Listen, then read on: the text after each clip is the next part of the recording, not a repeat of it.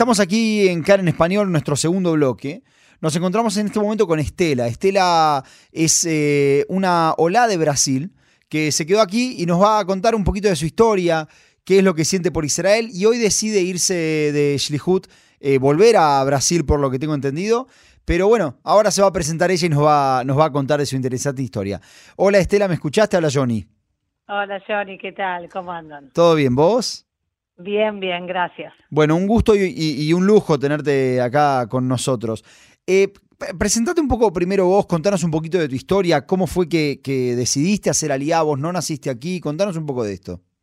Bueno, eh, bueno, yo eh, me llamo Estela, nací en Porto Alegre, en Brasil, eh, tengo otros tres hermanos y mi madre es argentina, mi padre era uruguayo, así que ya crecimos en una casa judío-sionista muy sudamericana, eh, con, así, con un poco de todo, y realmente fui toda mi vida a movimiento juvenil, eh, me vine un año en el 96 a Israel al mejor de Madrid y cuando volví para Brasil eh, me quedé un año más en la TNUA, sirviendo al movimiento juvenil, digamos, y en el 98, ahora en la semana que viene cumple 25 años, hice Aliá, me vine a vivir a Israel, después que mi hermana más grande ya se había venido también, eh, pero bueno, vine así, sola como la de allá, a, probar la vida en Israel, pero basado en una vida entera de, estar en una casa muy sionista y Israel siempre fue parte, digamos, de, nuestra vida familiar.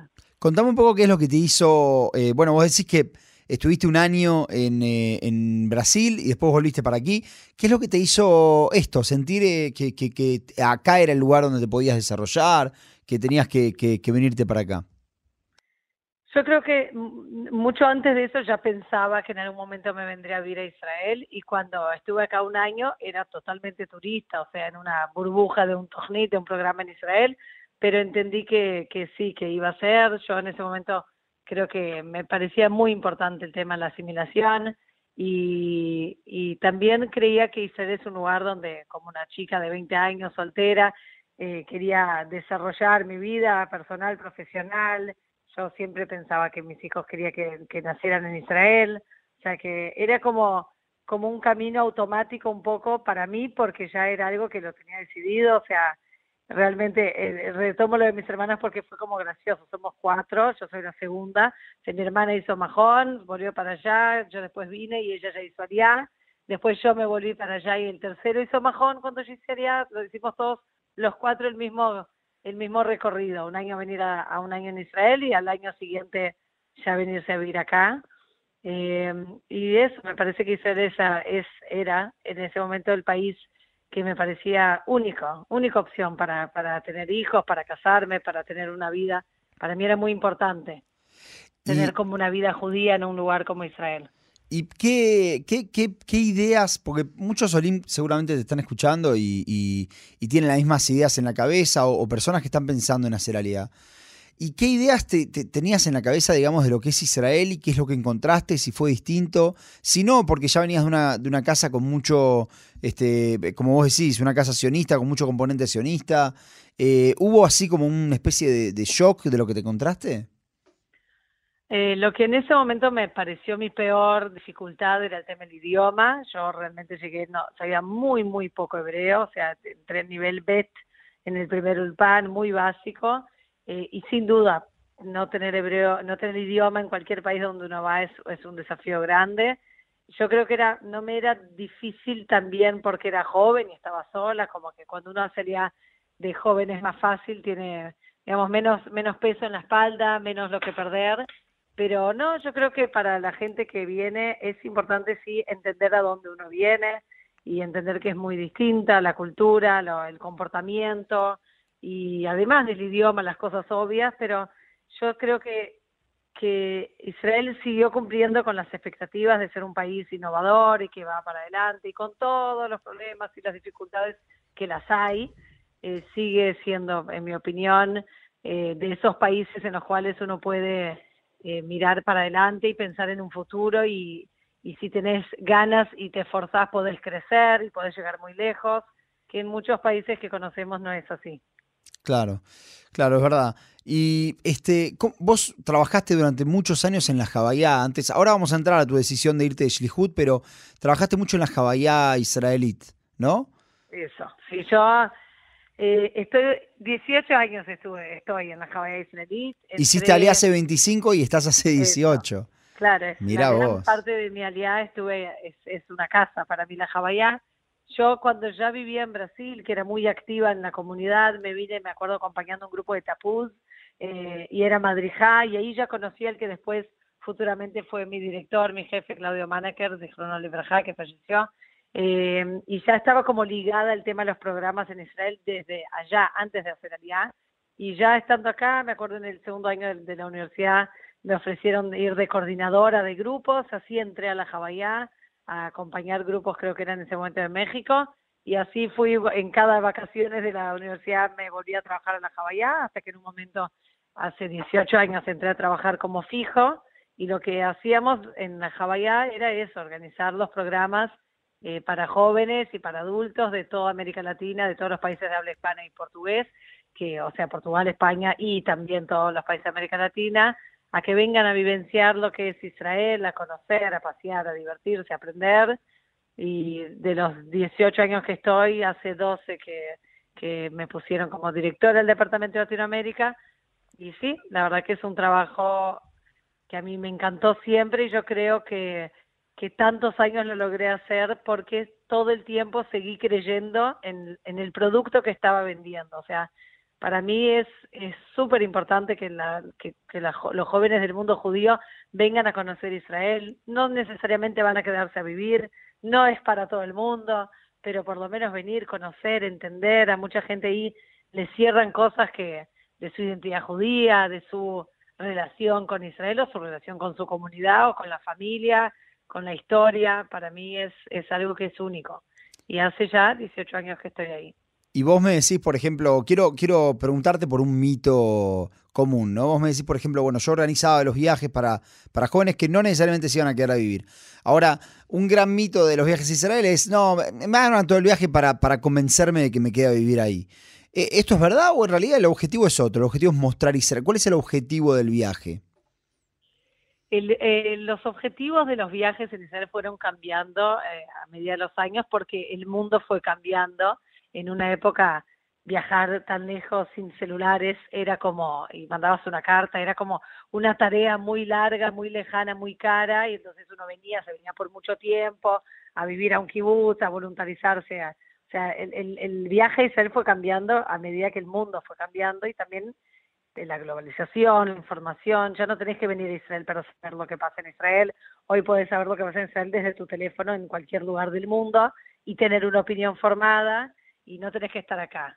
Yo creo que Israel es uno de los pilares de la identidad del pueblo judío y creo que hay que conocer Israel. No, no todo el mundo le va a gustar lo que va a conocer, pero también para opinar hay que haberlo un poquitito vivido. O sea, aunque, aunque uno viene en un viaje, está un poco en una burbuja, pero escuchar hebreo y de repente la gente escucha hebreo y se da cuenta que hay una palabra que reconoce y, hay gente que llegó en estos años que imaginaba, se imaginaba Israel totalmente distinta, viste, como un país en guerra, camellos, trincheras.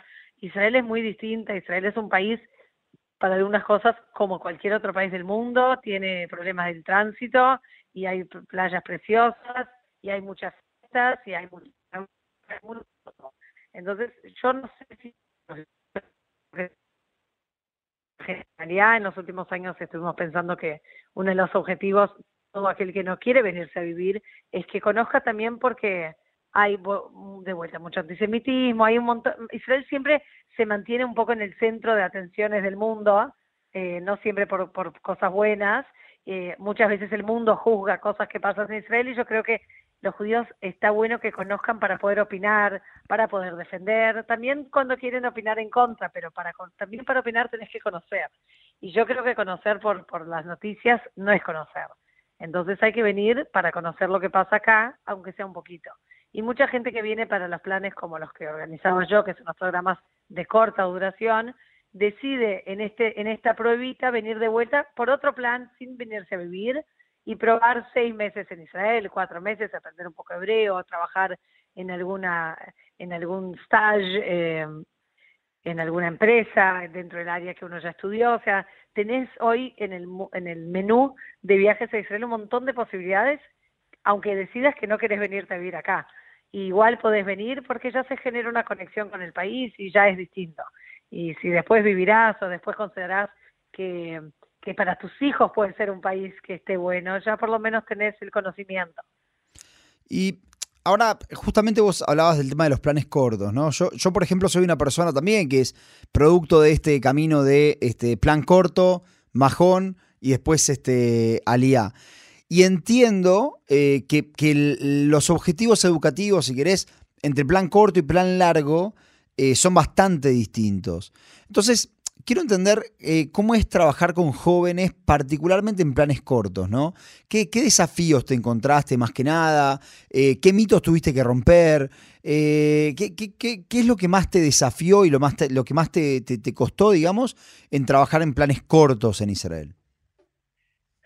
Bueno, yo creo que, que uno de los desafíos es que cuando uno viene por poco tiempo a un país tan distinto de lo que uno está acostumbrado a donde vive, eh, no le da tiempo de procesar y entender cosas que suceden acá. Cuando venís por seis meses o por cuatro meses, como que te da un poco de tiempo de que vayan cayendo las monedas, de ir adaptándote.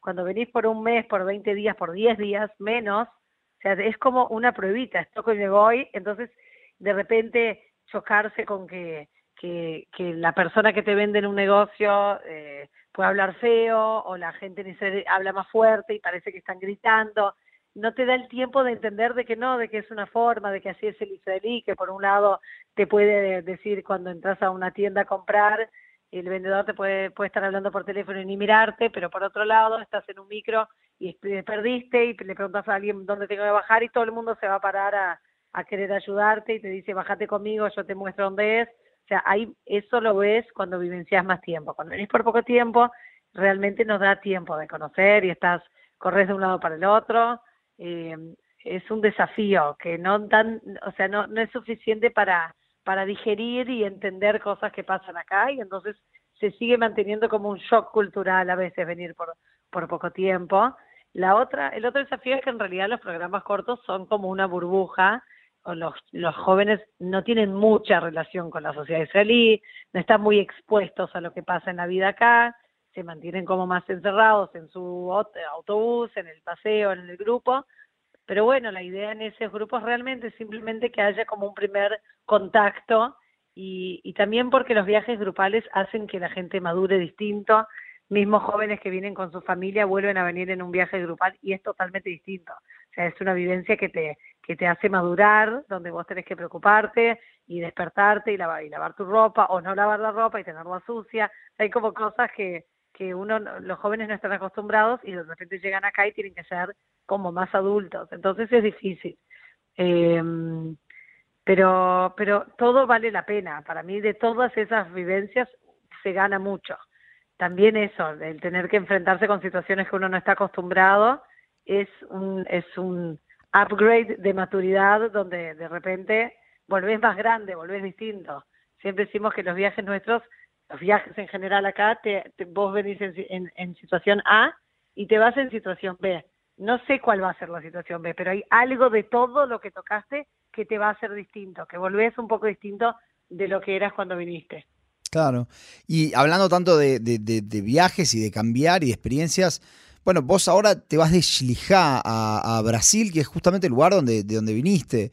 ¿Qué, contaros un poquito qué es ser Shlijá para, para aquel que no entiende y, y contanos por qué decidiste hacer esto.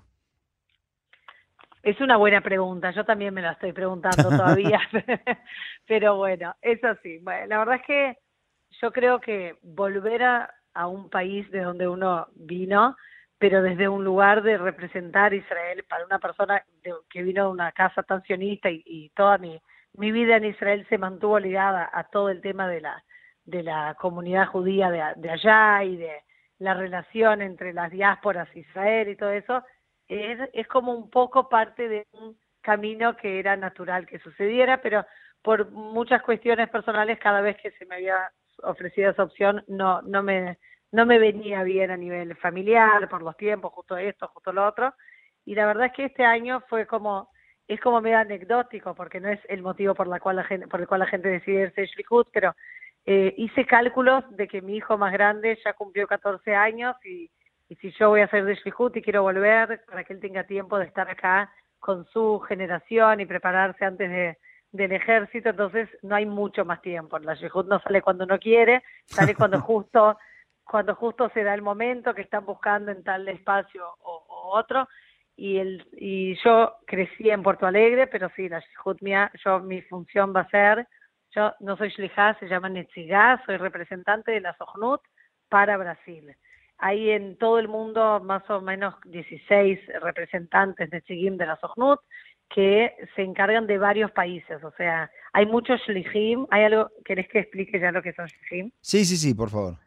Hay Shlichim, Shlichim son los enviados que los capacitan los movimientos juveniles, la Sohnut, las instituciones y mandan un Sheliach que puede ser que va a una ciudad a trabajar a un movimiento juvenil y hay eh, que serían eh, los encargados de todo el grupo de Shlichim de su área. En América Latina hay tres, hay una persona que es un Netzig, que está en México, pero se encarga de todos los países que llaman el cono norte, y en, eh, que no sé si se dice así en español, y en Argentina está la Netziga número dos, que se encarga de los países que son Chile, Argentina, Uruguay, Paraguay, y como Brasil es como medio continente, y es muy grande y tiene otra idiosincrasia, otra cultura, otro idioma, entonces hay un Netzig, una Netzigallo, que se encarga de todo Brasil. Entonces yo, en mi función, voy a estar a cargo de todos los Shlichim que están en distintos lugares de Brasil, y la función del Netzig es mantener el, la relación, el hilo que conecta a todas las comunidades de allá con Israel.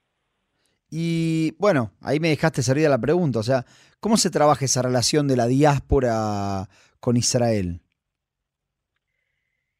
Yo creo que yo creo que el mundo hoy, que es en todos los países, pero vamos a hablar, digamos, del país donde voy a estar yo, es tienen como muchas extremidades de política y en todos lados hay como, siempre hubo, pero hoy es más fuerte aún que el que es amigo de, no sé, de Venezuela, es amigo de Irán, que es amigo de Rusia, que es enemigo de Estados Unidos, que entonces es enemigo de Israel. Hay como una cuestión de que el mundo se considera que se debe dividir en grupos y, y yo creo que en las comunidades la gente por un lado vive su vida nacional, brasilero, argentino, colombiano, mexicano, de, de estar ahí, de votar en las elecciones, de, preocuparse por los problemas de seguridad, o sea, la, vida de uno, los precios del supermercado, y por otro lado, siempre está para los judíos el desafío de la relación con Israel, de, de mantener ese, esa conexión, de sentirse identificado, cuando pasa algo bueno se ponen orgullosos, cuando pasa algo malo están preocupados, o sea, aunque no vivan acá, y, y nos pasó mucho, o sea, muchos años vi que incluso cuando alguien allá, en otro lado del planeta, está enojado con algo que pasa en Israel, de repente va a decirle algo a un judío, a ustedes en Israel y el judío, ustedes no, yo no soy, yo soy brasilera, yo no estoy en Israel. O sea, eh, hay, aunque no nos guste, a veces estamos conectados y para mí hay que ver todos los espacios buenos que a cada uno, a cada comunidad le sirve para mantener esa conexión. En algunas comunidades es una cuestión religiosa y en algunas comunidades es una cuestión del pueblo y de las tradiciones.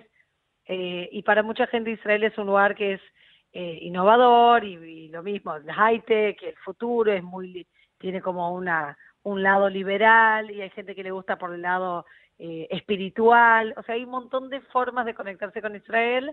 Lo que yo hago, considero que lo que yo debo hacer es eh, mantener eso presente en cada comunidad a su manera, o sea, no, la idea no es traer todo el mundo para acá, y la idea, o sea, para Israel, y la idea no es cambiar eh, el funcionamiento de las comunidades, es importante mantener, para mí es importante que fortalecer las comunidades judías y darles instrumentos por ahí que uno trae de acá para, para hacer cambios que pueden ser buenos y ayudar. La Sohnut en realidad es una institución del pueblo judío, o sea, la institución la cual eh, existe para apoyar al pueblo judío y lo sigue haciendo y, ahora en casos, hay, hay momentos donde se va, se ve más, como cuando hay ahora la guerra entre Ucrania y Rusia, entonces la Sojunut cumplió un papel muy fundamental en traer a los judíos que se tenían que ir de allá y en poner gente voluntarios que no tenían ninguna ligación con esos países que se fueron a voluntarizarse a, Ucrania, ayudar a los a los eh, perdón, a los refugiados, sí, a los refugiados. Y hay hay algo acá que siempre va a ser eso, donde hay donde nuestras comunidades van a tener problemas, vamos a salir a ayudarlos.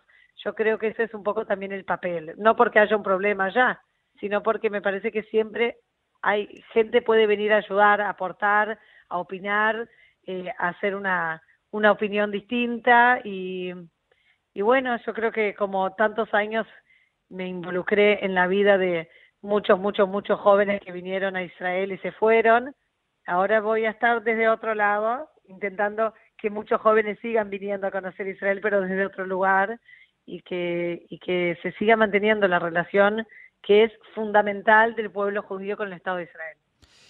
Y el tema este de la, actualidad que, que, hay en Israel, los problemas este, políticos, las diferentes discusiones, ¿generan una brecha entre Israel y la diáspora o, o no tanto en realidad?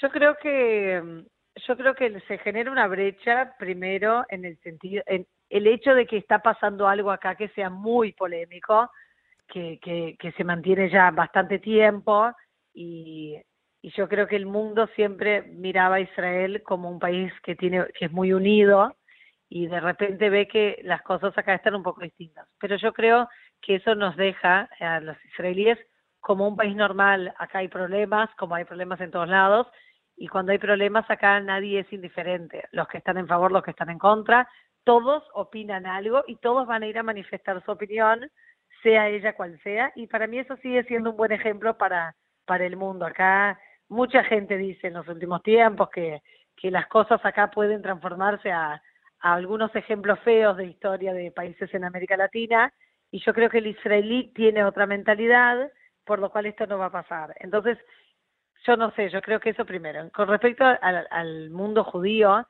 sin duda que hay eh, algo en la ideología, digamos, en la parte política de la cuestión ortodoxa que sí, que genera como un corte, como un, no es un corte, pero hay, hay acá un problema que hay que ver cómo se maneja, que el judaísmo siga siendo de todos y que todos puedan sentirse suficientemente judíos, sea como sea que se visten o a qué sinagoga van a ir o si no van a ninguna. Y que no hay monopolio de judaísmo y y eso es un poco para mí el miedo de esa brecha, es que el mundo judío, que es menos ortodoxo, a menos que sea comunidades ortodoxas, miren desde afuera Israel y crean que Israel se está transformando en un país que no es tolerante, que donde no puedes elegir dónde te quieres casar, cómo te quieres casar, o cómo, te vas a vestir, o cómo, a qué autobús te vas a subir, y eso puede ser un problema, pero de vuelta hay que, hay que, hay que seguir, hay que seguir luchando para para que el, lugar de Israel en la vida del, judío que no está acá, que no va a votar en las elecciones, que no puede ir a, influenciar de forma, digamos, real en lo que pasa acá, no, o sea, esa ligación no se debería perder, porque acá también hay cuestiones políticas y hay elecciones y a subir un gobierno y después va a bajar y va a subir otro.